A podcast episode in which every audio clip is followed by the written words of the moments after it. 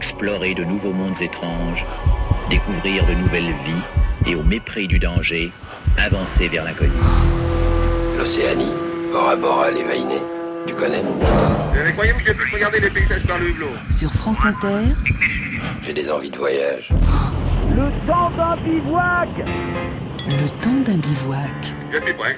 Daniel Fievé. Il a fait plonger ses lecteurs au plus profond des océans, n'a pas hésité à catapulter ses héros sur la Lune plus d'un siècle avant que l'homme n'y pose réellement le pied. Il a imaginé d'incroyables excursions souterraines jusqu'au centre de la Terre. Jules Verne, avec ses romans, a fait rêver des générations de lecteurs et a suscité bien des vocations d'explorateurs. Pas seulement en France, avec plus de 4700 traductions, il est l'auteur de langue française le plus traduit dans le monde. Si ses romans rencontrent encore aujourd'hui un tel succès, c'est qu'il s'adresse à une caractéristique universellement partagée par notre espèce. La curiosité, le goût de l'aventure, l'envie d'aller toujours un peu plus loin, voir ce qu'il y a au-delà de l'horizon. Olivier Sauzereau connaît sur le bout des doigts les 62 romans de cet auteur prolifique. Il a publié Le Monde illustré de Jules Verne aux éditions Actes Sud. Aujourd'hui, nous vous proposons une nouvelle diffusion de notre bivouac avec Olivier Sauzereau dans les mondes de Jules Verne. Eh bien, messieurs, Êtes-vous prêt à remonter sur mon aéronef Jupiter Je. J'ai un rendez-vous urgent, monsieur. Ah, voilà qui est dommage. Sir Henry, maintenant que mon ballon a montré ses qualités, puis-je compter sur l'appui financier de l'Institut royal de géographie pour exécuter mon projet Votre projet, monsieur, est, est une pure divagation. Explorer l'Afrique orientale dans cette, cette imbécilité, c'est ineptie. Imbécilité Je connais l'Afrique. Ni vous, ni votre jouet ne tiendrez une semaine. Comment osez-vous traiter le chef-d'œuvre de Ferguson de jouet? Ah, Le chef-d'œuvre, la folie de Ferguson Vous passez les bornes J'irai même plus loin. En tant que président de l'Institut royal de géographie, je ne vous accorderai pas un penny pour ce projet complètement absurde. Un extrait de Cinq semaines en ballon, film tiré du premier roman de Jules Verne. Euh, c'est le premier roman, hein, publié en 1863. Mais beaucoup des ingrédients qui feront le succès euh, de cet auteur sont déjà présents euh, dans ce roman-là, Olivier Sauzereau. Oui, il y a euh, la géographie qui va être euh, une passion véritable pour euh, pour Jules Verne. La, la, science, Jules Verne avec cinq semaines en ballon va inventer un nouveau genre littéraire. Tout comme Alexandre Dumas avait créé le genre du roman historique, eh bien Jules Verne crée le roman de la science. Mhm. Zola dira plus tard de Jules Verne que Monsieur Jules Verne mettait la science en drame. Ah et, et, la grande force de Jules Verne, c'est qu'il va effectivement se documenter d'une manière absolument exceptionnel. Aujourd'hui, il utiliserait probablement Google et puis Gallica et tous les réseaux et, et toutes les informations que peut trouver sur numérique. Mais il faut imaginer qu'à l'époque de Jules Verne, c'est un rat de bibliothèque. Il va éplucher tous les récits d'explorateurs et c'est d'une telle précision que euh, cet ouvrage, pour certains, eh bien, on se pose la question, mais s'agit-il d'un roman ou du véritable récit d'un voyage réalisé par de véritables explorateurs? C'est ça. Hein. On, a l'impression qu'il y est allé hein, très souvent. Euh, c'est quoi l'intrigue de ce roman cinq semaines euh, en ballon, dans les grandes lignes? Cinq semaines en ballon, dans les grandes lignes. On a entendu parler du docteur Ferguson. C'est un, un Anglais. Beaucoup de personnages chez Jules Verne sont Anglais. Un peu fous. Euh, beaucoup d'Anglais chez Jules Verne sont un peu fous. Euh, et qui, euh, accompagnés de, de, deux comparses, Dick et, et Joe, vont traverser toute l'Afrique, de Zanzibar, de la partie donc orientale jusqu'à la partie occidentale, en finalement cinq semaine, mhm. avec un ballon un petit peu spécial. Il n'y a pas une invention, on va dire, euh, technologique considérable. C'est une sorte de mélange de ballon à hydrogène et de, et de ballon à air chaud, et qui doit permettre ainsi de tenir pendant plusieurs semaines, tout en se posant néanmoins au fur et à mesure de l'aventure. Et un des objectifs de ce voyage est de découvrir les fameuses sources secrètes et sacrées du Nil, qui est un objet au moment même où Jules Verne écrit le roman, qui est d'une actualité euh, extrêmement euh, forte. On ressent bien euh, ici sa passion pour la géographie. Lui-même le disait, hein, sa matière préférée à l'école, c'était la géographie. Parfois, on, le qualifie de d'auteur de science-fiction. Lui ne se voyait pas comme ça. Il avait envie de, de, de, faire partager son amour pour la géographie. Ah oui, lorsqu'il est interviewé, notamment une fois par un journaliste qui lui parle de la science, de sa passion pour la science, Jules Verne dit "Oh non, la science ne m'emballe pas. La géographie Oui, ça. Les machines, la machine à vapeur. Il peut contempler une machine à vapeur pendant des heures comme il pourrait contempler un tableau de Raphaël, effectivement. Et une chose assez extraordinaire de cinq semaines en ballon, c'est que une des conséquences pratiques dans sa vie euh, personnelle et professionnelle, c'est qu'il va être élu membre de la Société de géographie de Paris. Mhm. Alors que généralement, ce sont des explorateurs, des aventuriers qui avaient ce privilège. Et eh bien, la publication de ce roman fait qu'il va avoir le même statut, on va dire, qu'un géographe, qu'un explorateur euh, des mondes de, cette époque. Alors, cinq semaines en ballon, c'est le début d'une longue série. Hein. Jules Verne va travailler pendant 40 ans à ses voyages extraordinaires, 62 romans, 18 nouvelles, le fil conducteur de tout ça. Le fil conducteur, il va véritablement être euh, donné trois ans plus tard. Hein. Cinq semaines en ballon, comme vous l'avez dit, c'est 1863. Euh, de toute évidence, à l'époque, au moment où Jules Verne publie ce roman, euh, c'est un coup d'essai. Jules Verne n'a pas probablement encore les idées claires pour la suite. Et ça a été sa rencontre avec l'éditeur Hetzel, le commencement du travail de voyage et aventure du capitaine Ateras, probablement les échanges avec son éditeur, et qui va donner naissance trois ans plus tard à ce qui va devenir donc le cycle des voyages extraordinaires dans les mondes connus et inconnus, dont mhm. Cinq semaines en ballon, rétroactivement parlant, devient le premier euh, roman. Mhm. Les voyages extraordinaires dans les mondes connus, eh bien, le premier roman qui porte véritablement ce titre, c'est Voyages et aventures du capitaine à terrasse, qui est un roman polaire. Et il y a une introduction signée de Jules Verne et de Hetzel qui mhm. explique le projet qui va être d'entraîner tous ses lecteurs dans toutes les parties du monde, les profondeurs de la mer, les profondeurs de la terre, l'espace, etc., jusqu'aux limites des mondes connus et inconnus, et de raconter l'histoire par de l'univers. Voilà le projet. Oui, et c'est un joli projet. Évidemment, on ne pouvait pas passer euh, à côté. Euh, on note aussi une évolution. C'est-à-dire que si on prend euh, cinq semaines en ballon, la vision qu'il donne de l'Afrique est assez bon, empreinte des clichés de son époque, des, des, visions de son époque. Donnez-nous quelques exemples de voilà de ces facilités qu'il va employer pas automatiquement des facilités, mais c'est effectivement le regard que l'on peut porter sur l'Afrique. Donc une grande partie est encore une terra incognita. C'est amusant de constater que Jules Verne commence ses aventures extraordinaires avec cinq semaines en ballon et va terminer avec le dernier roman des voyages extraordinaires qui va être fini d'écrire par son fils Michel. Mhm. C'est l'étonnante aventure de la mission Barsac qui se termine en Afrique. Donc la boucle est véritablement faite. Et on voit bien tout au long de son histoire combien la vision de l'Afrique va naturellement euh, complètement évoluer. On a notamment un roman qui s'appelle Un capitaine de 15 ans, que Jules Verne écrit 15 euh, ans plus tard, qui est peut-être le roman le plus euh, autobiographique de, de Jules Verne, non pas qu'il se met en scène, mais c'est sa passion de la mer. Jules Verne vient de s'acheter son plus beau yacht, le Saint-Michel III. Euh, il réhabite Nantes, il est au sommet de sa gloire. Nantes, qui est le grand port négrier, euh, malheureusement, dont on connaît l'histoire. Et euh, son fils, ses problèmes avec son fils Michel. Et un capitaine de 15 ans, ben, ce sont tous ces ingrédients de la passion de la mer, de la question de la traite négrière, de son problème avec son fils, où là, il va mettre en scène un héros de 15 ans qui va se retrouver dans une situation extraordinaire. Et vous avez, euh, vous avez proposé, euh, on accepte avec grand plaisir, de nous lire un court texte de ce capitaine de 15 ans qu'il a écrit donc en, en 1870. Alors songez bien que ce texte est écrit donc à Nantes et toute la force que cela peut représenter en étant nantais. La traite. Personne n'ignore la signification de ce mot qui n'aurait jamais dû trouver place dans le langage humain. Ce trafic abominable, longtemps pratiqué au profit des nations européennes qui possédaient des colonies d'outre-mer, a été interdit depuis bien des années déjà. Cependant, il s'opère toujours sur une vaste échelle et principalement dans l'Afrique centrale. En plein XIXe siècle, la signature de quelques États qui se disent chrétiens manque encore à l'acte d'abolition de l'esclavage. On pourrait croire que la traite ne se fait plus, que cet achat et cette vente de créatures humaines ont cessé. Il n'en est rien. Et c'est là ce qu'il faut que le lecteur sache s'il veut s'intéresser plus intimement à la seconde partie de cette histoire. Il faut qu'il apprenne ce que sont actuellement encore ces chasses à l'homme qui menacent de dépeupler tout un continent pour l'entretien de quelques colonies à esclaves. Où et comment s'exécutent ces razzias barbares, ce qu'elles coûtent de sang, ce qu'elles provoquent d'incendies et de pillages, enfin, au profit de qui elles se font?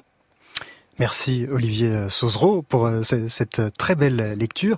On voit là à quel point euh, Jules Verne euh, est engagé. Pour son époque, là il s'engage. Il s'engage, c'est un des points très très forts qu'on va retrouver dans plusieurs romans de Jules Verne où il y a véritablement une dénonciation de l'esclavagisme, ce qui est très fort en tant que Nantais effectivement. Et puis la question de l'émancipation des peuples, qui est vraiment très très présente également dans son œuvre. Alors d'où vient cette passion de Jules Verne pour le voyage et l'exploration du monde elle semble l'avoir habité très tôt, en tout cas, à en croire euh, ce récit. Nous sommes à l'été 1839. Jules Verne a donc 11 ans et dans la maison familiale, l'heure est à l'inquiétude. Il est midi, mais personne ne songe à se mettre à table. Jules s'est volatilisé. Mathurine, qui élève l'enfant, l'a vu partir à 6 heures du matin, l'instant où elle ouvrait ses volets. Peut-être est-il allé se baigner dans la Loire qui coule en Sophie Verne, la mère du disparu, sanglote. Mais cet enfant est mort, cet enfant s'est noyé comme se sont noyés il y a trois ans sur la prairie de Mauve ses cousins tronçons pendant une chasse au canard. Paul le cadet et les deux petites sœurs pleurent à chaudes larmes. Les minutes s'écoulent, dramatiques. Soudain, un marinier demeurant au passage d'eau de la Grenouillère arrive en courant. Je buvais mon muscadet matinal au cabaret de l'homme qui porte trois malices quand j'ai vu Monsieur Jules partir en canot. Mon Dieu, dans quelle direction? Dans la direction du Trois-Mâts, la Coralie. Un long courrier? Oui, monsieur. Et qui a levé l'ancre peu après. Pour où? Pour les Indes. Les Indes? Oh, mon enfant. Sophie Verne s'évanouit. Pierre Verne se précipite vers l'omnibus à chevaux, puis, grâce au pyroscaphe, le bateau à vapeur à roues, il réussit à rejoindre la Coralie qui fait escale à Pain-Bœuf. Il monte à bord et récupère son fils, Jules, transformé en mousse et pas très fier. Enfin, Jules, pourquoi tu fais ça? À cause de Caroline. Caroline, ta cousine? Mais oui, papa. Jusqu'à présent, je lui glissais des fleurs des champs à travers les grilles, et cette fois, j'avais décidé de lui rapporter un collier de corail. Olivier Sauzereau, c'est une légende familiale, cette histoire de fugue de Jules Verne à 11 ans pour un collier de corail Alors c'est une légende familiale euh, de toute évidence assez tardive, puisque c'est la première euh, biographe de Jules Verne, Madame Alotte de Laffut, personnage extrêmement sympathique, qui a écrit euh, la première biographie dans les années, je crois, 1910 ou 1920, mais qui malheureusement ne citait pas ses sources et avait tendance un petit peu à enjoliver les choses. Mmh. Et tout d'un coup, cette, cette histoire apparaît dans un de ses ouvrages, alors que ça n'y était pas, curieusement, dans les ouvrages précédents, ce qu'il a supposé tout de même que ce n'était pas une histoire qu'on racontait dans la famille. Et euh, au jour d'aujourd'hui, on considère que c'est probablement une légende inventée par Madame Alotte de Laffut. Après, euh, toute légende a un fond de vérité. Certains, dans la famille Verne, disent qu'en réalité, l'histoire, ce serait Paul. Paul Verne. Bon, Qu'en est-il? On ne sait. Toujours est-il que dans la légende, on dit que Jules, pour amadouer son père, aurait promis Papa, je ne voyagerai plus que par le rêve et l'imagination. Ah ah, c'est un peu trop beau quand même. C'est un peu trop beau, mais en tout cas, il va en faire voyager plus d'un par le rêve et l'imagination. Est-ce qu'il y a des, des romans de Jules Verne qui se passent en France? Je ne crois pas. Alors si, si, si, euh, pas beaucoup, effectivement. Euh, alors euh, il y en a un qui me vient tout de suite en tête, c'est Mirifique aventure de maître antifère, qui ne se passe pas intégralement en France, mais dont une grande partie se passe à, à Saint-Malo, avec l'histoire extraordinaire d'un maître au caboteur en retraite, maître antifère de, de Saint-Malo, qui a en sa possession une lettre léguée par son père, où il est dit qu'un extraordinaire trésor est caché sur une île, et seule la latitude de cette île est indiquée, mais un jour, un jour, un messager viendra du Caire pour donner la précieuse longitude. Nous partons à la découverte des mondes de Jules Verne, le temps d'un bivouac en compagnie d'Olivier Sauzereau. Emmett, croyez-vous qu'un jour viendra où nous pourrons nous embarquer pour la Lune? Comme nous voyageons à travers le pays en train Sans nul doute. Remarquez, il faudra attendre 84 ans et ce ne sera pas en train, mais en véhicule spatial, en capsule envoyée dans les airs par des fusées, des appareils qui produisent de gigantesques explosions, des explosions si, si puissantes qu'elles suppriment tout effet de pesanteur et envoient le projectile dans la stratosphère. Emmett, j'ai lu ce livre comme vous. Vous m'avez cité un passage du livre de Jules Verne, de la Terre à la Lune. Vous avez lu Jules Verne? Oh, J'adore Jules Verne. Mais je l'adore aussi. Vingt mille lieues sous les mers, le préféré de tous mes romans. Je l'ai lu pour la première fois quand j'étais tout petit. Je rêvais de rencontrer le, capitaine Nemo. Oh. Tu penses à quoi? Aux rêves inutiles. Loin d'être sage, je songe comme un singe des villes. Tu penses à quoi? Ému par l'univers, quand ma vie danse en transe au bras de l'enfer.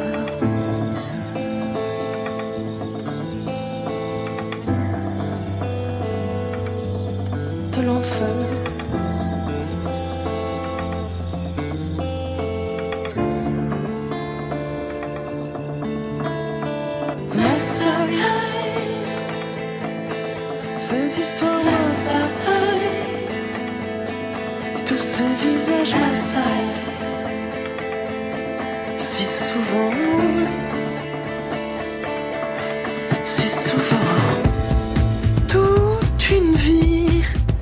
qui s'étonne dans ce miroir subtil, fatal, ce regard sans âge qui résonne millénaire tes visages m'assaillent.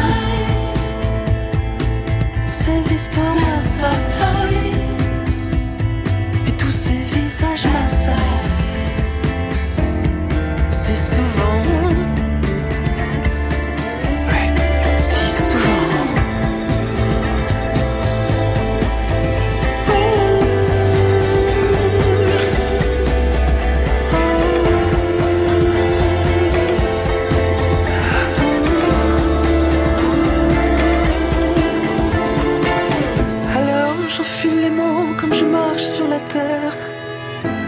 Cette vie toxique, je m'envole dans les airs.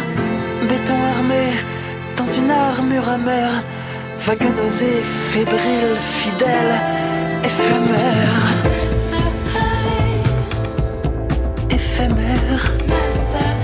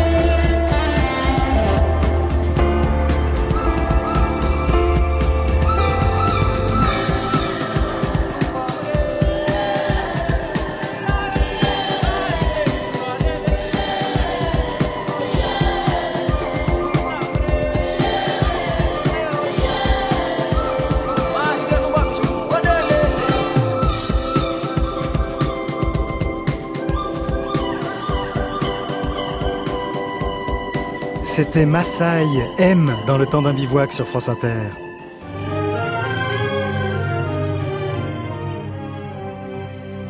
Un étrange monde crépusculaire s'ouvrait devant moi. J'avais l'impression d'être le premier à poser le pied sur une autre planète, d'être un intrus dans le jardin murmurant des abîmes. Mais le capitaine Nemo et moi n'étions pas seuls. Il y avait là des chasseurs et des fermiers venus du sous-marin qui récoltaient leur provende au fond de la mer.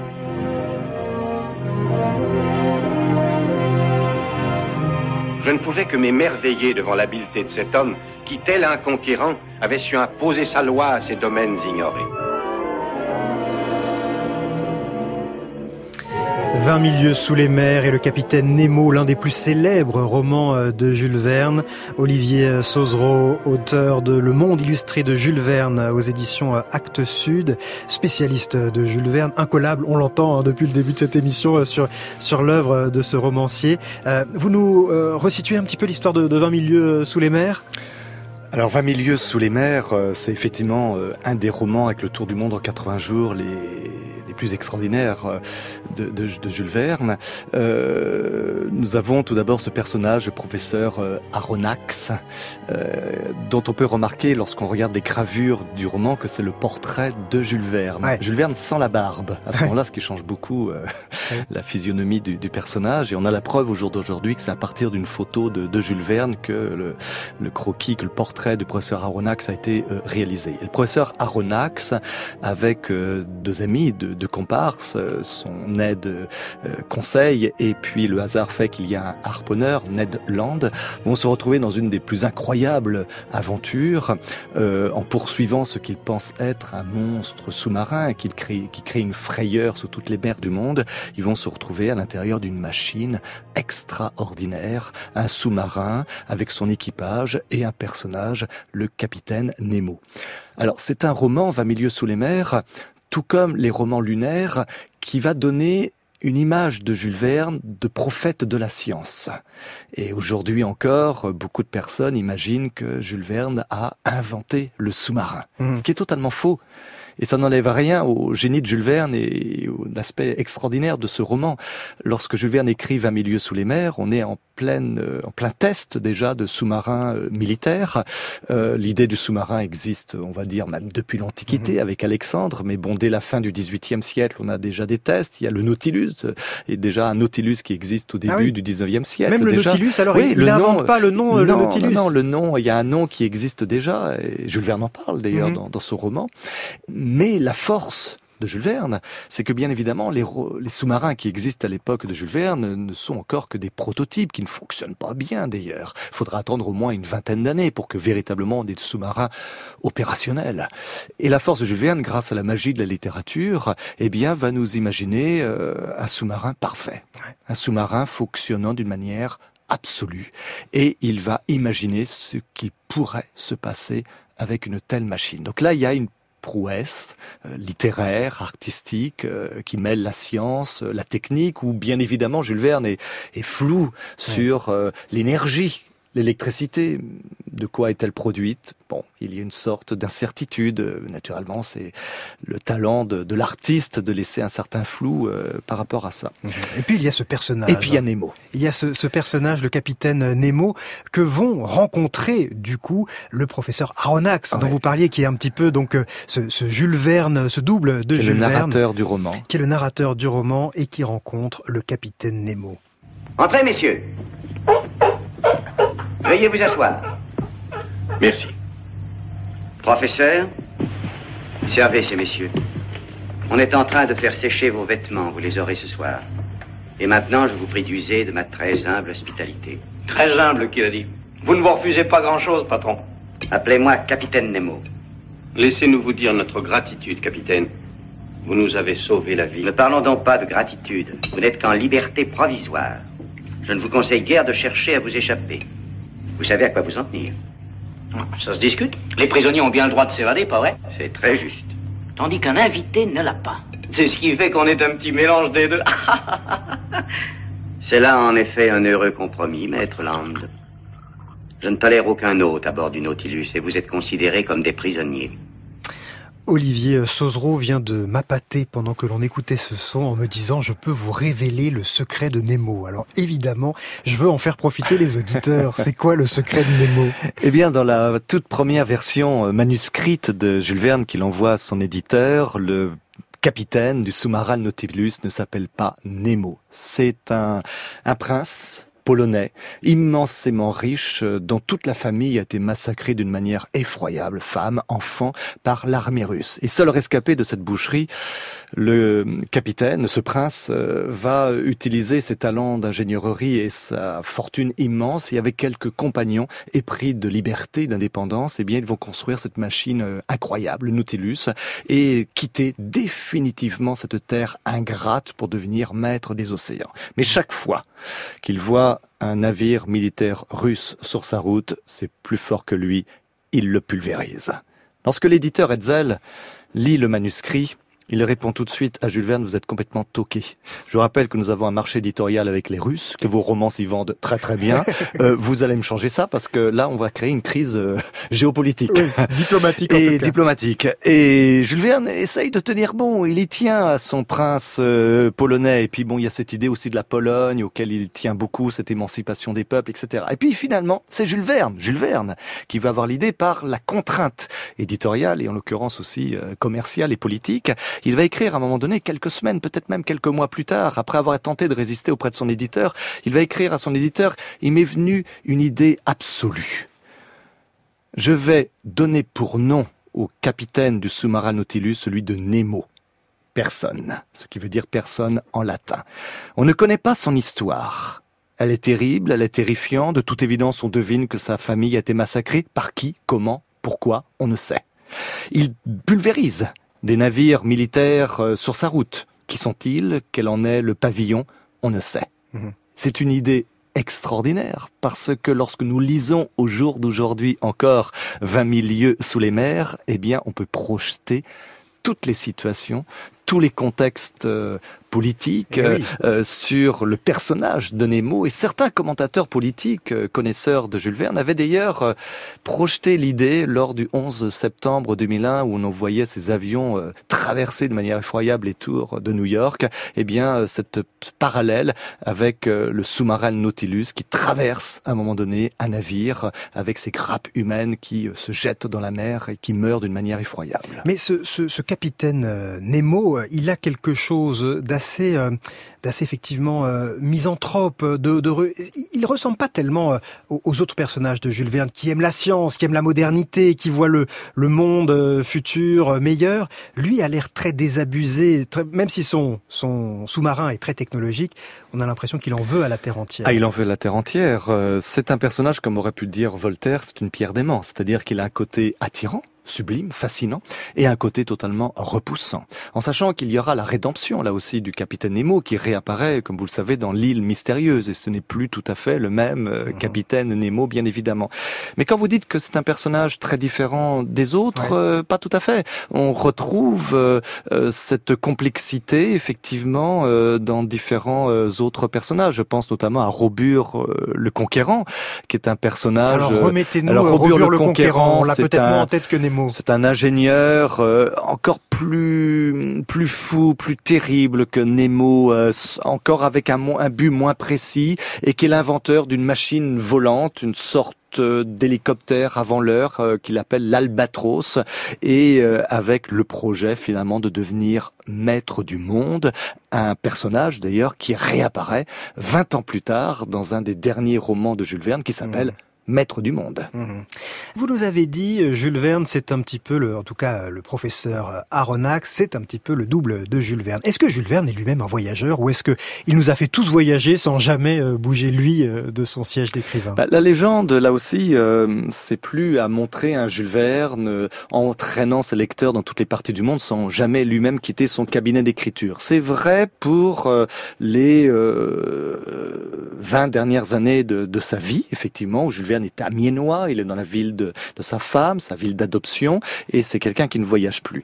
Mais avant 1886, eh bien, nous sommes face à un Jules Verne qui voyage, et qui voyage en particulier en tant que voileux, en tant que mhm. marin amateur, dans le sens noble du terme. C'est quelqu'un qui a la passion de la mer, au point qu'il va avoir trois bateaux successifs. D'ailleurs, quand il publie Cinq semaines en ballon, et puis qu'il a ses premiers succès avec Voyage au centre de la Terre et les deux, trois autres romans qui suivent, qu'est-ce que fait Jules Verne? Il n'achète pas un appartement, une maison. Non, non, il investit dans un bateau. Mhm. C'est son premier acte d'achat important. Il a une passion de la mer, et Jules Verne dit régulièrement qu'il a besoin de cela pour se secouer la cervelle. Mais ah ces bateaux sont aussi des cabinets d'écriture flottants. 20 milieux sous les mers est en partie écrit à bord de son premier bateau. Mhm. Alors c'est pas des voyages extraordinaires, mais bon, il sillonne toute la, la, la, Méditerranée, les côtes de l'Afrique du Nord. Il fait aussi la traversée de l'Atlantique avec le Great Eastern aussi. Alors il a une passion pour la mer et les océans. Il semble aussi avoir une obsession pour les volcans. Ils ressurgissent à tout coin de, de romans, y compris euh, dans 20 milieux sous les mers, hein, grâce à un roman qu'il arrive à, à retrouver les, les, vestiges, à observer les vestiges de,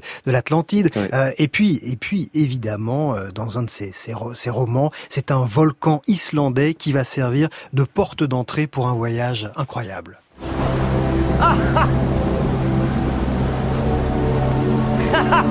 Mais où sommes-nous? C'est l'océan. C'est incroyable. On est retourné à la surface. Comment est-ce possible?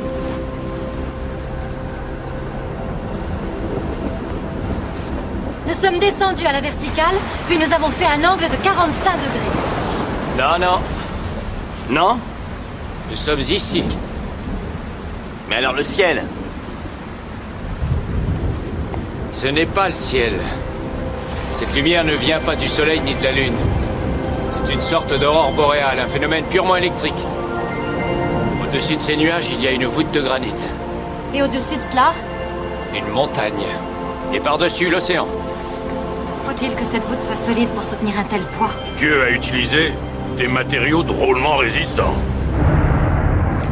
Nous sommes évidemment en train de voyager au centre de la Terre, Olivier Sauzereau. Là encore, une idée géniale de Jules Verne, qui invente un voyage. Souvent, il a été visionnaire. Là, il a été au-delà du visionnaire. J'allais le dire. Là. Hein C'est le, je pense, le seul voyage qui, qui n'a pas été euh, réalisé.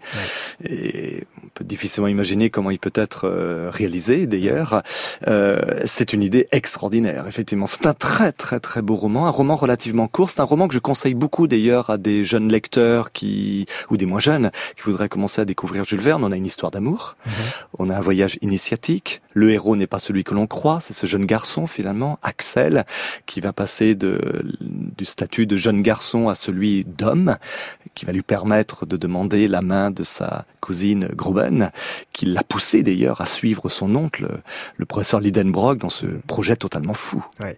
Mais l'idée euh, de, de Jules Verne, c'est finalement c'est plus un voyage dans le temps, parce que plus il s'enfonce dans les couches terrestres et plus il remonte le temps, il, il, il va à la découverte d'animaux qui ont disparu à la surface euh, de Vous la l'avez Terre. très bien exprimé. C'est un roman que Harun Taziev n'aimait pas, si j'ai Ouais. bien compris. Mais je pense que Harun Taziev, le grand vulcanologue, Ouais, euh, est passé à côté du roman. Je ne pense pas que dans l'esprit de Jules Verne, il y ait eu l'idée de décrire réellement ce qui devait exister dans les profondeurs de la Terre.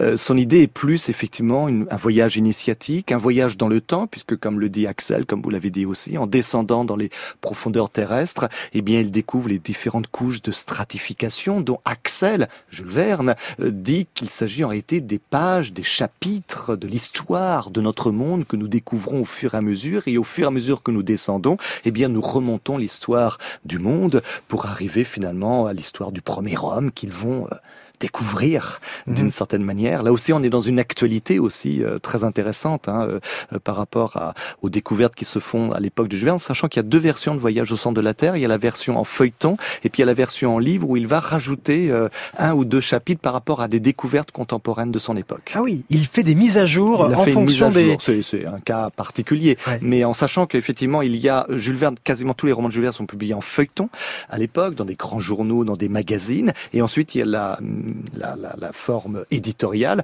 et il y a effectivement une transformation éventuellement de, du roman. Allez, suite de nos aventures dans les mondes de Jules Verne dans un instant. Et si on tentait un tour du monde en 80 jours? Vous écoutez Le temps d'un bivouac sur France Inter. Arizona blues no more. Arizona rest no more. We want freedom to cross, cross the borderline. Freedom's no crime. Let peaceful river flow. Let the people come and go. We want freedom to cross, freedom to pass, never last. Arizona blue, Bloody, bloody border. No more. Arizona rest no more.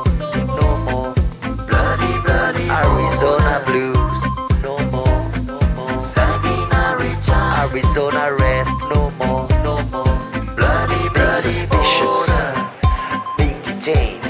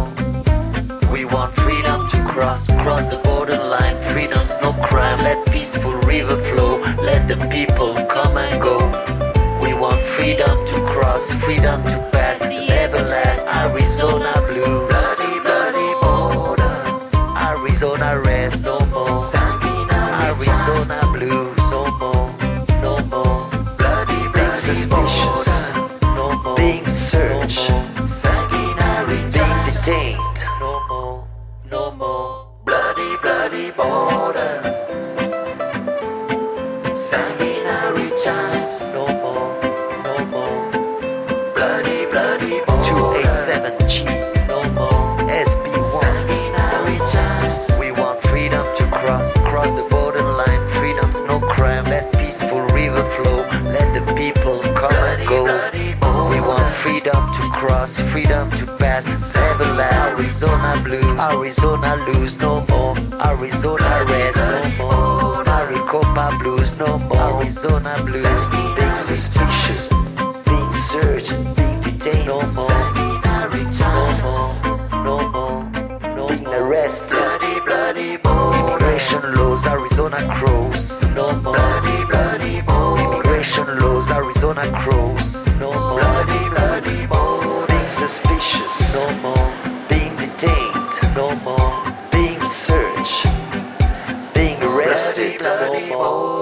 Bloody Bloody Border, c'était Manu Chao sur France Inter. À vous, Flanagan. Eh bien, à mon humble avis, les circonstances ont joué en faveur du voleur. Si l'homme est aussi réellement habile que Fogg le dit, il trouvera bien des endroits pour se cacher. Oh oui, le monde est bien assez vaste. Eh oui. C'était vrai il y a plus d'un siècle. Aujourd'hui, on fait le tour du globe en trois mois, messieurs.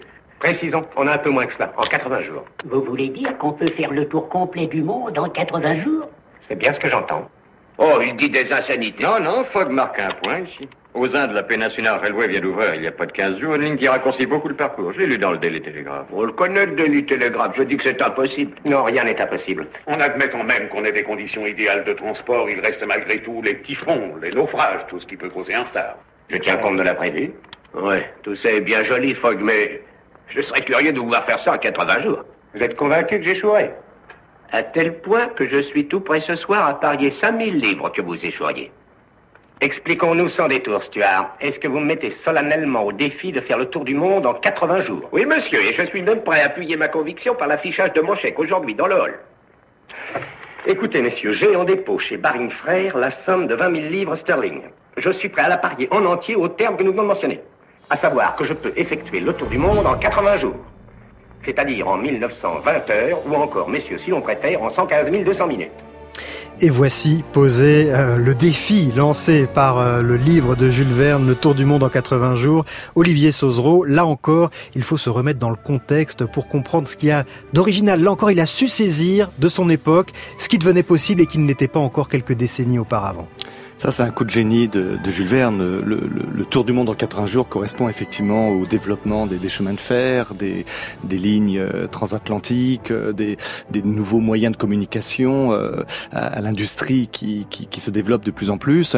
Et, et, et Jules Verne va avoir cette idée extraordinaire, qui qui est une idée romanesque euh, merveilleuse, euh, qui semble-t-il, selon ce qu'il raconte, est née de la lecture d'un article de presse dans, dans, le journal. Et puis la, la fin que je ne révèle pas. Euh, si on n'a pas lu le roman, c'est dommage de la révéler, mais qui est, qui est, qui est un coup de théâtre extraordinaire. C'est le roman à plus grand succès de Jules Verne, de son vivant. Ce sont 100 000 exemplaires, euh, ce qui est un chiffre absolument considérable à l'époque de, de Jules Verne. Et, euh, c'est un roman qui, au jour d'aujourd'hui encore, par ses adaptations cinématographiques, dont celle, je crois, qu'il y a une dizaine d'années pour la dernière, est, est, un roman encore immensément célèbre. Avec pour personnage principal donc Phileas Fogg.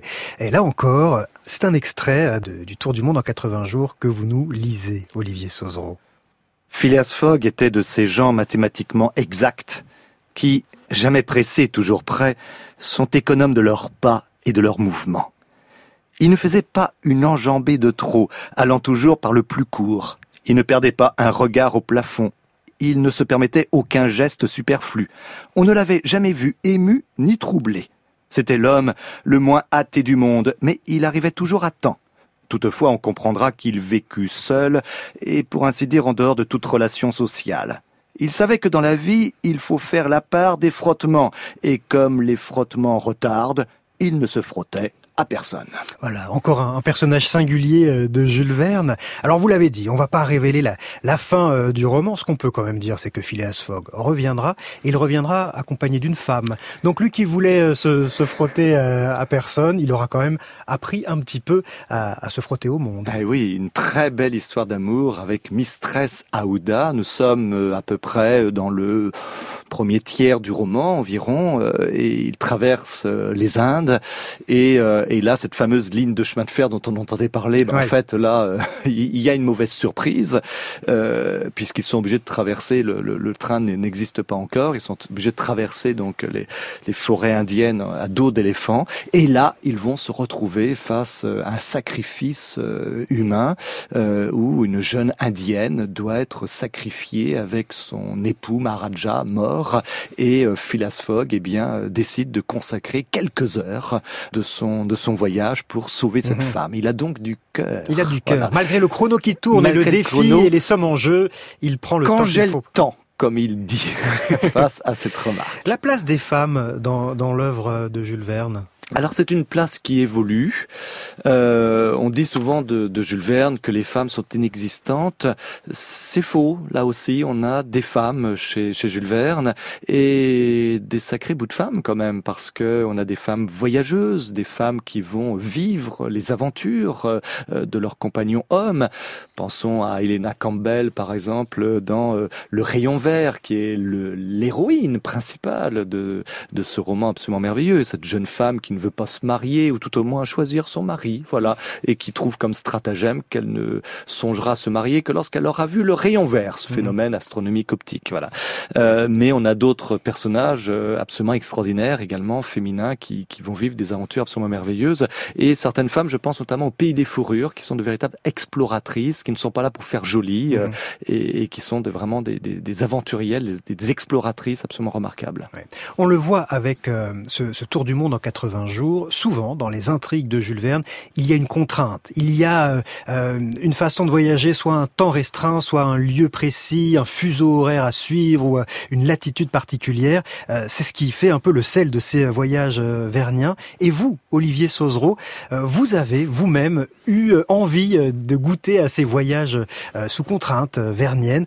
C'était raconté. C'est un, un, un voyage que vous racontez dans un livre paru chez Belin, Voyage vers le soleil noir. C'est un voyage typiquement vernien que vous avez oui, oui, fait tout là. à fait. Le voyage vers Soleil Noir est un voyage que j'ai réalisé en 2008, euh, que j'ai mis deux ans à préparer, et dont l'objectif était de partir en train de, de ma ville natale, Nantes, mais aussi ville natale de Jules Verne, et de traverser toute l'Europe, la Biélorussie, la Russie, une partie de la Sibérie, de faire 7000 km de train pour aller observer 2 minutes et 18 secondes d'éclipse totale de soleil. Mais un parcours initiatique, là aussi, où j'avais des rendez-vous avec des historiens des sciences, des astronomes, pour faire découvrir l'importance des éclipses dans notre regard sur le monde. Et vous êtes arrivé à temps pour observer cette éclipse euh, en prenant uniquement le, le train et le- les trajets. Uniquement le train et je suis arrivé à temps pour une magnifique éclipse.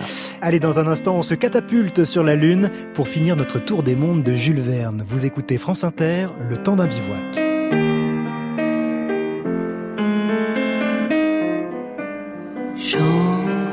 Chanson, toi qui ne veux rien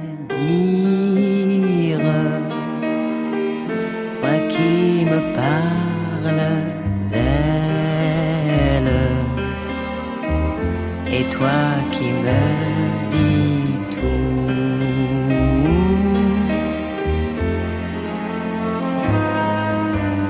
Oh, toi que nous dansions ensemble. Toi qui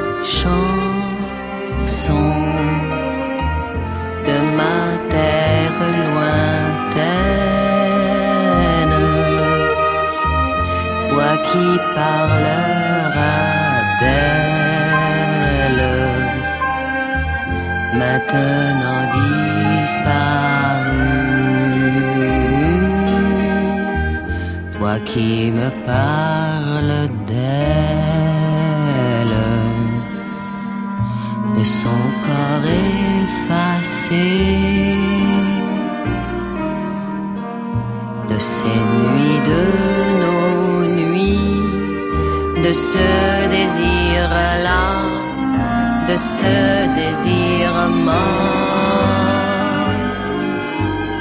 Chanson, toi qui ne veux rien dire, toi qui me parles d'elle, et toi qui me dis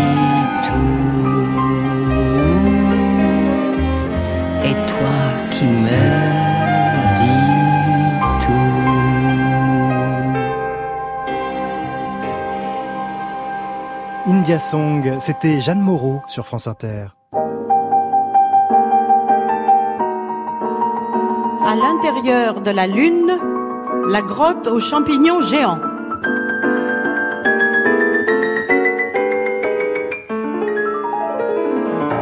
Mais la Lune est habitée par les Sélénites.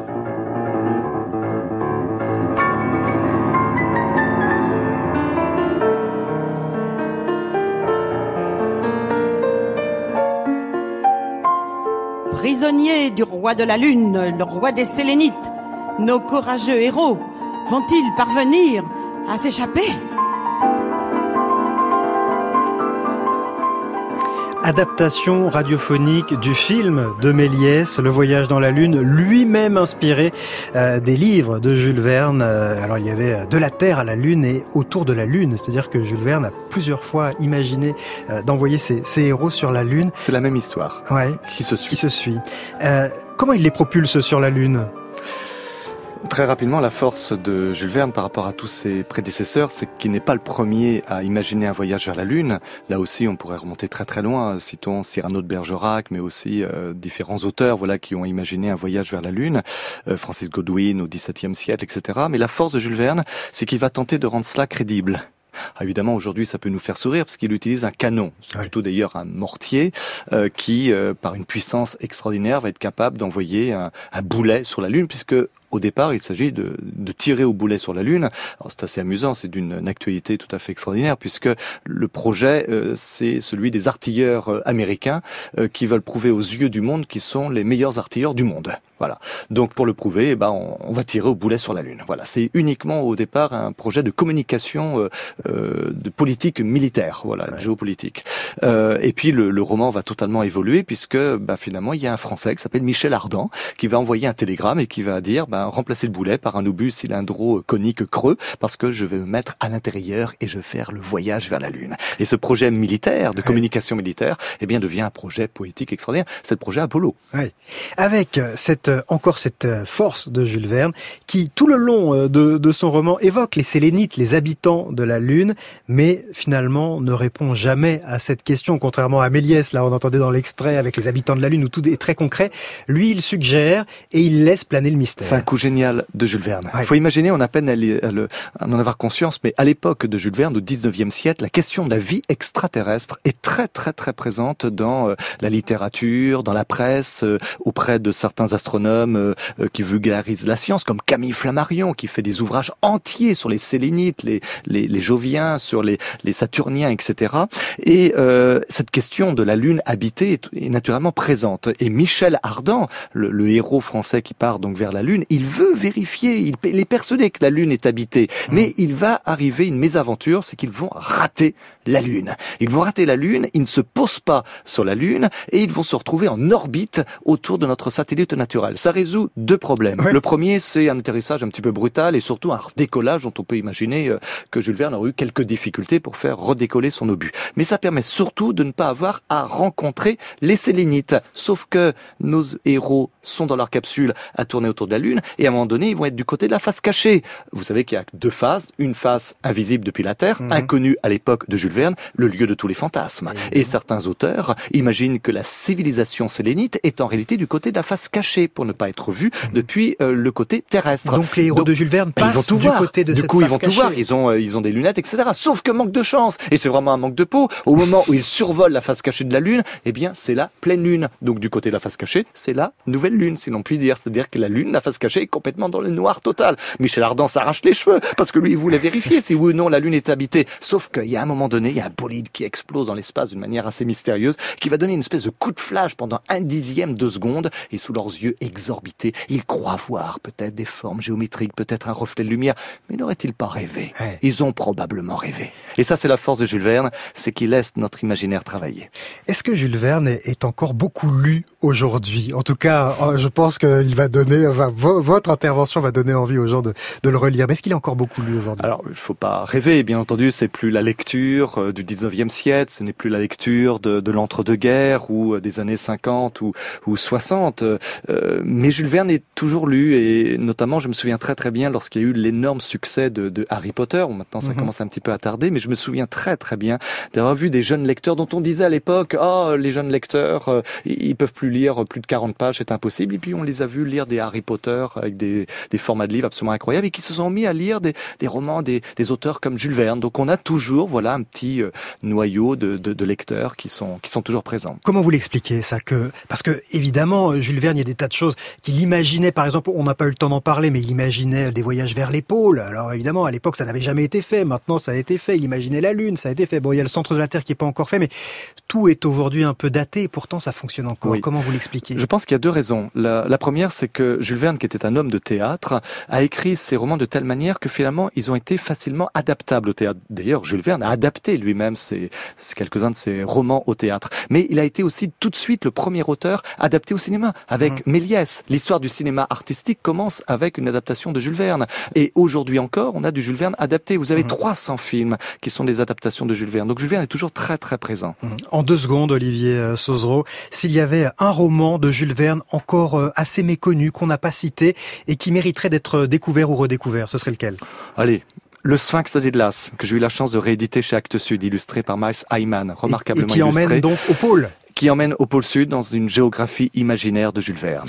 Merci à vous, euh, Olivier Sauzereau. Je rappelle le titre de votre livre, Le monde illustré de Jules Verne aux éditions Actes Sud. On peut aussi découvrir une série de vidéos consacrées à l'ensemble de l'œuvre de Jules Verne.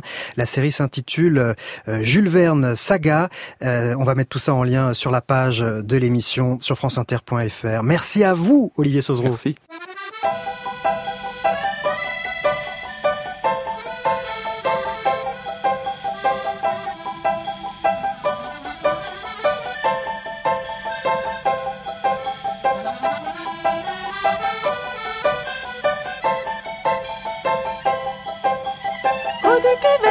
kai miršta girtuokliai. Ir sielos pavirsta liūdniausiais viduokliais. Jie guli palova ir reikia dainas. Kad nieks jų neieško ir neieško.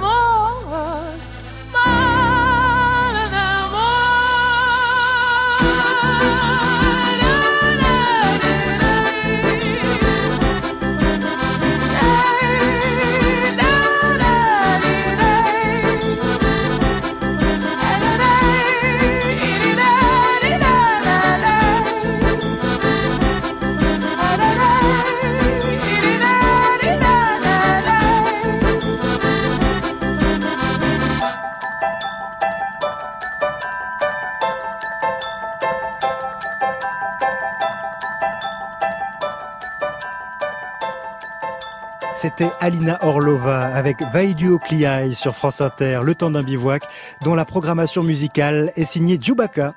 Nous sommes sauvés, le monde existe, le soleil brille, et il y a aussi des oiseaux. Ah, la vie est belle, nous verrons cela un jour. En avant la musique Merci à Anne-Cécile Perrin qui a réalisé cette émission. Lundi, nous nous intéresserons au voyage des mots à travers l'espace et le temps avec le lexicologue Jean Pruvot. Excellent week-end et à lundi pour de nouvelles aventures.